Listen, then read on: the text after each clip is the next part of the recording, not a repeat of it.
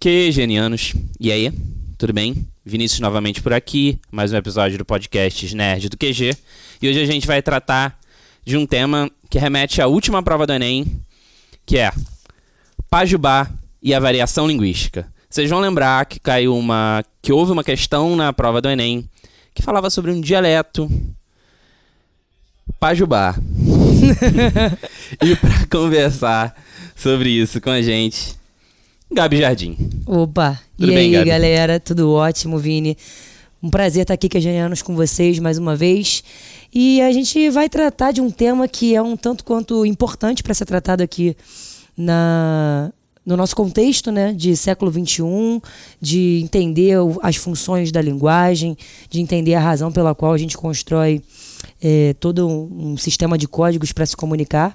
E uma oportunidade de falar disso é justamente essa questão que gerou muita polêmica, não só pelo tema da questão, mas pela escolha de um dialeto específico.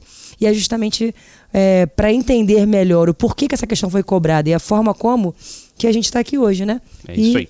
descobrir também se a gente deve ou não tratar de forma esquisita ou, enfim, achar que essa questão não deveria estar na prova do Enem.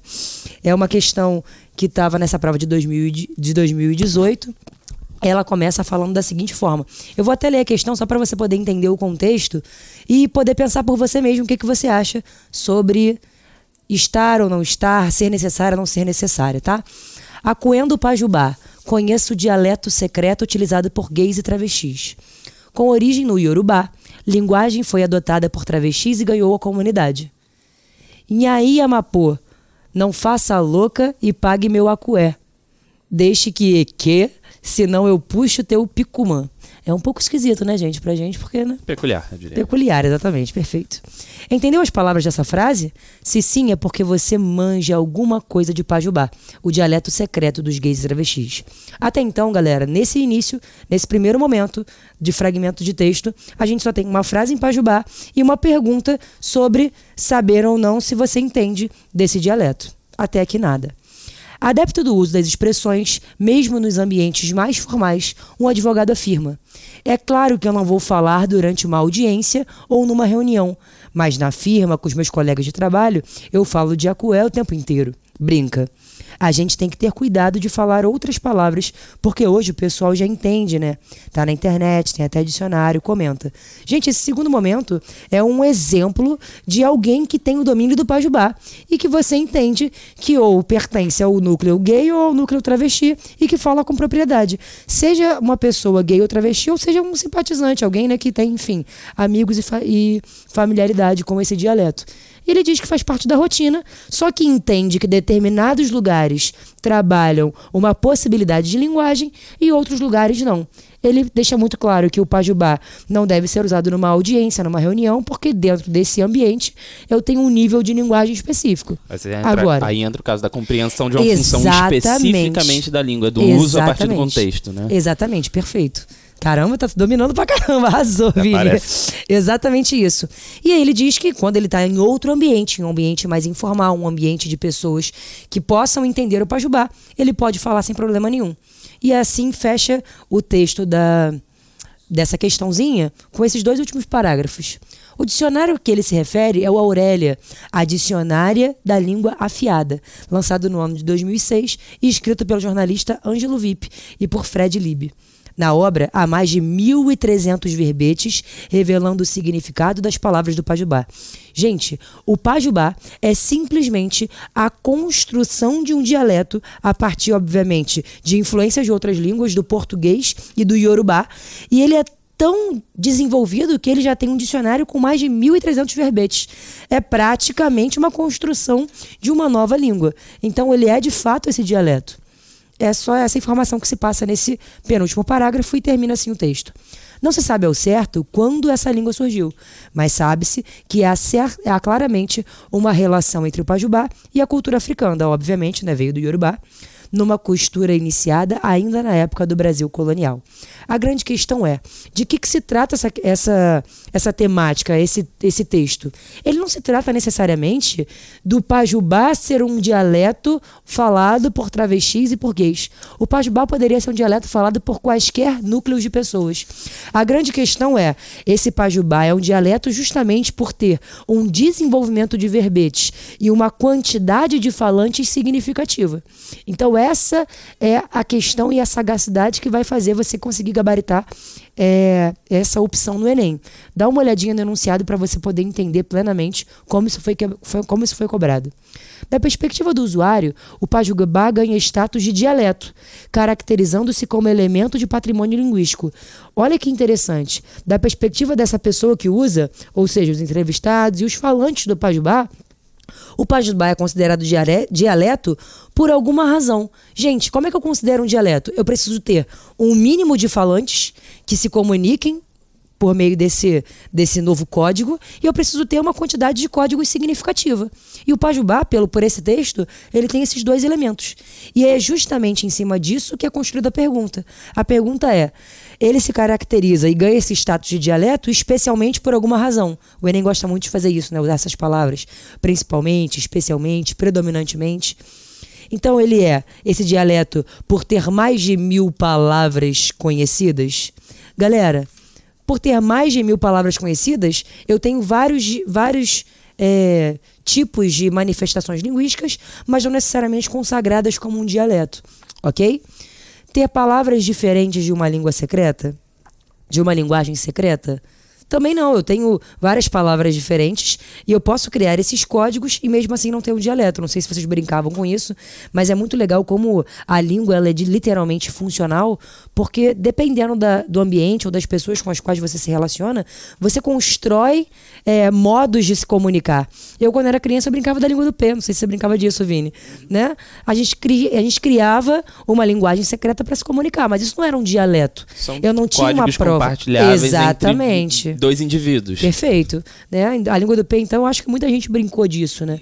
Só que o que, que configura de fato esse dialeto? Esse dialeto ele precisa de um registro. A língua do P não tinha um registro. O que, que mostra que esse pajubá ele pode ser um registro, considerado esse registro? Olha a letra C, que interessante. Ser consolidado por objetos formais de registro.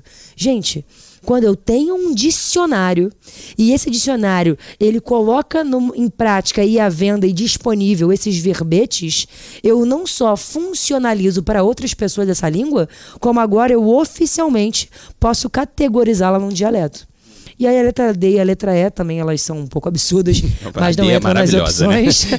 é, ser utilizado por advogados em situações formais já é uma mentira. E qual o problema de ser utilizados por advogados, né? Eles têm o dialeto deles também, a verdade é essa.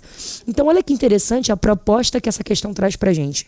Ela não fala sobre o fato de o Pajubá ser uma, uma linguagem de um grupo social específico. Na verdade, isso nem importa. O que importa é o fato de haver um registro, uma quantidade de falantes e uma uma quantidade de verbetes pertinentes dessa língua, a essa esse dialeto, né, esse meio de comunicação. O que traz para a gente a reflexão do porquê, da razão pela qual a língua escrita e a língua falada ela foi construída. Ela não existiu sempre. A gente já se comunicou de várias formas, por expressões corporais, faciais, pinturas rupestres, grunhidos. Então, em todo o processo de evolução, a cada momento a gente adapta o nosso contexto e a nossa linguagem para conseguir se comunicar de formas mais eficientes. Então, a partir do momento que houve essa ideia, essa construção de vamos vamos formar um código linguístico a fim de juntar nesse código linguístico símbolos que sejam capazes de construir verbetes e assim significado e produções textuais, a gente consegue formar uma língua. Mas uma língua, para ela ser construída e ser categorizada como língua e estruturas gramaticais, enfim, ela precisa passar por um processo né, de seleção, de construção de palavras, enfim, de avaliações e de registros formais de regras. Tudo isso entra no processo iniciando-se com o dialeto até chegar nessa ideia de língua propriamente dita. Então, quando eu vejo o Pajubá crescendo e ganhando esses verbetes e esses registros, sim, ele ganha um status de dialeto. Mas aí não importa se era o Pajubá, se era a língua do P ou se era a música da Dona Doroteia. Importa sim a propriedade que é assunto clássico do Enem, que é o tema de variação linguística. Então, muitas polêmicas foram geradas em cima dessa questão de modo bastante desnecessário, já que o foco não era justamente um desentendimento acerca do que a questão de estava cobrando. E é o que é mais o que é mais interessante nisso é o fato de o problema que mais se vê no ENEM, que é a dificuldade de interpretação de texto, não é um problema do aluno é um problema da população. Porque muitas questões são mal interpretadas no Enem, não só por quem está fazendo a prova, mas por quem lê, por um pai, por um amigo, por uma pessoa que vê a prova como um todo. Então, essa prova, essa questão especificamente, ela acaba trazendo para a gente essas duas, essas duas, duas temáticas importantes. A primeira é a dificuldade de interpretação, e a segunda é a construção de um preconceito em cima de uma maneira de comunicação. As pessoas se esquecem de que a língua ela é feita para se comunicar. E se o objetivo da língua é se comunicar, não importa necessariamente em todos os lugares que eu siga todas as normas, que eu me construa baseado em todas as regras, já que dependendo do ambiente, se for um ambiente mais informal, por exemplo, né, uma roda de bate-papo, uma rede social, você pode não se preocupar com essas é, com esses detalhes da, da norma culta da língua, justamente porque o objetivo é só se comunicar. Então esses preconceitos eles são alimentados, né? Ver se a pessoa que domina a norma culta, a gramática normativa como aquela pessoa que é, é, superior, como aquela pessoa que ela sim fala certo, ela uhum. sim entende a língua portuguesa. Você tem uma, se... uma, hierarquização clara perfeito, pelo modo de construção do discurso. Perfeito, perfeito. E isso é muito fácil de ser percebido num país de abismos sociais. Se eu tenho uma minoria que tem acesso à educação e que pode aprender a língua portuguesa e dominar as regras, e a maioria que não tem esse acesso, eu acabo criando um poder simbólico para se construir a ideia de que essa minoria ela tem o poder de domínio sobre a língua, como se a língua ela se pautasse na construção própria das regras. E não é isso, né? A língua ela existe para ser funcional. Então, se eu me comunico falando nós vamos à praia, ou a gente vamos à praia, ou nós vai tudo à praia, dependendo do ambiente, não faz diferença a maneira como eu, como eu construo. A única, a única diferença que se estabelece, ela de fato se consolida pelo preconceito. É bom deixar claro que a gente não está defendendo que ah, claro. o discurso, a, a, a, língua com o seu código formal, com sua constituição formal, deva ser, a sua norma culta, deva ser esquecida ou menosprezada. Sim. Inclusive, a própria prova cobra isso na redação. Sim, né? perfeito o que se defende é um respeito às características intrínsecas a determinados grupos. Sim, né? e aos exemplo, ambientes, né? são os ambientes, é, ao, ao, uso específico num determinado ambiente. Como, por exemplo, a gente tem um país de, de, de, proporções gigantescas, o cara do norte vai falar de uma forma diferente sim, do cara do sim, sul. Sim. E nos contextos específicos nos quais eles estão inseridos, por exemplo, um local de trabalho, você está no bar, no meio dos seus amigos, uhum. esse tipo de discurso, ele é um tipo, um discurso aceito, plenamente normal normal, comum, e que não pode e não deve sofrer preconceito. Perfeito, perfeito.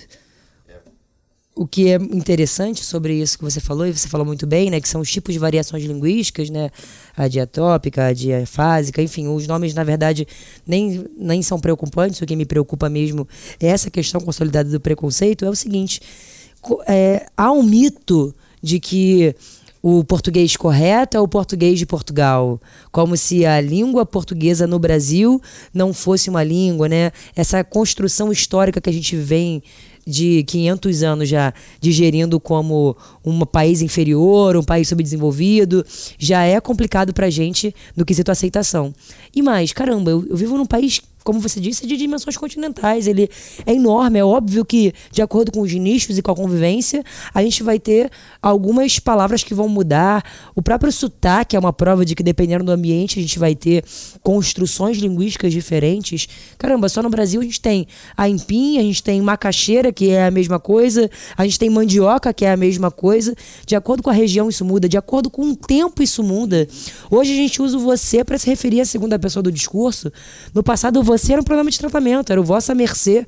Então a língua ela evolui com o tempo, ela se modifica no espaço e ela se modifica nos ambientes. eu não vou conversar no, exatamente. Ela... Eu não vou conversar no WhatsApp com meu amigo respeitando pô, todas as regras de acentuação, de fenômenos de crase. Não é necessário. E de Mas palavras rebuscadas. Não tem Isso não necessidade vai alguma. prejudicar a sua capacidade comunicativa. Exatamente. Então, assim, a função mais importante da língua é a função comunicacional. Ah, Gabi, então a gente não precisa mais estudar a gramática, a norma culta? Claro que não. Muito pelo contrário. Você precisa porque existem ambientes de informalidade e ambientes de formalidade. E até para que você consiga se comunicar dentro da informalidade, o mínimo da construção normativa você precisa saber. Precisa saber que a língua portuguesa se, se- portuguesa se configura começando com o sujeito, depois o verbo, depois o objeto, que é assim que se constrói uma análise coesa para produzir significado. Então, mesmo que você não saiba as classificações básicas, você sabe pelo menos as estruturas mínimas que fazem parte das regras gra- gramaticais para conseguir formular frases, para formular textos. Então, elas são complementares. A grande questão é: não deve haver um preconceito nem de quem não domina a língua em relação a quem domina, achando que quem domina é superior, e nem o contrário, né? De quem domina, achando que quem não domina a língua é inferior.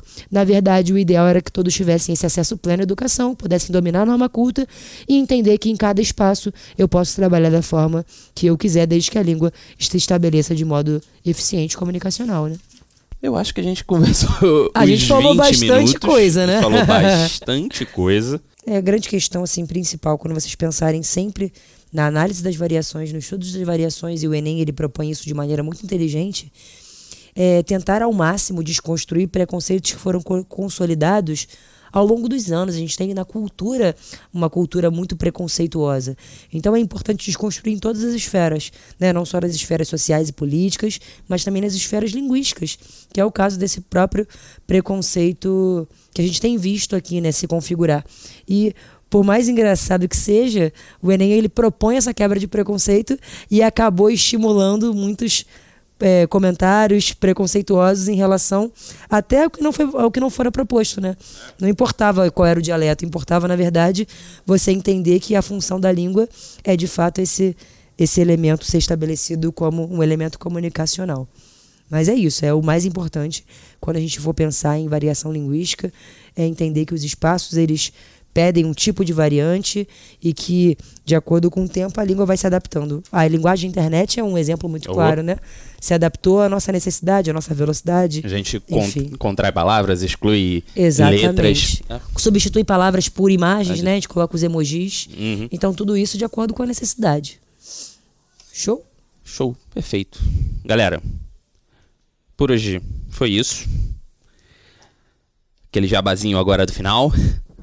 Segue a gente lá nas nossas redes sociais: Instagram, Twitter, Facebook, YouTube. Se você jogar QG do Enem em todas elas, você encontra a gente.